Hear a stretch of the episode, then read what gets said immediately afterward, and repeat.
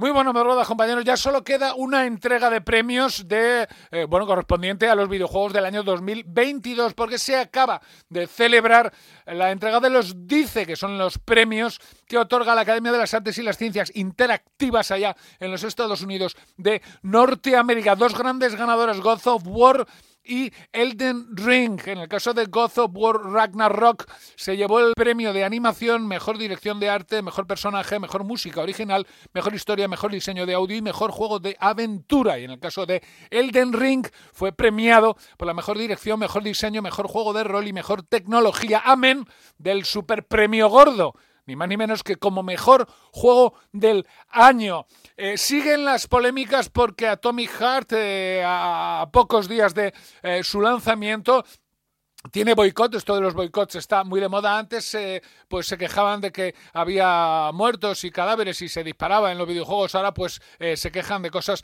políticas. Eh, Atomic Heart ha sido acusado pues de haber puesto en su página web una cláusula en que se informaba de la posible utilización y desvío de datos de usuarios al gobierno ruso. Desmentido a cargo de Moodfish, la empresa desarrolladora que niega las acusaciones declarando que la declaración de privacidad de la web es anticuada y errónea, debiéndose haber retirado hace ya tiempo. Y por su parte, eh, algunos de los participantes en el juego, como Mick Gordon, el, creador de la música original, ha donado todos sus beneficios obtenidos en el juego a la campaña de crisis de Ucrania de la Cruz Roja. En otro orden de cosas, ¿quién no se acuerda de los Sims? Pues el próximo 16 de marzo sale el pack de expansión para los Sims 4, un pack que se ha venido a denominar Creciendo en Familia, en el que vamos a poder ver cómo un abuelo cariñoso acude a conocer a su nuevo nieto.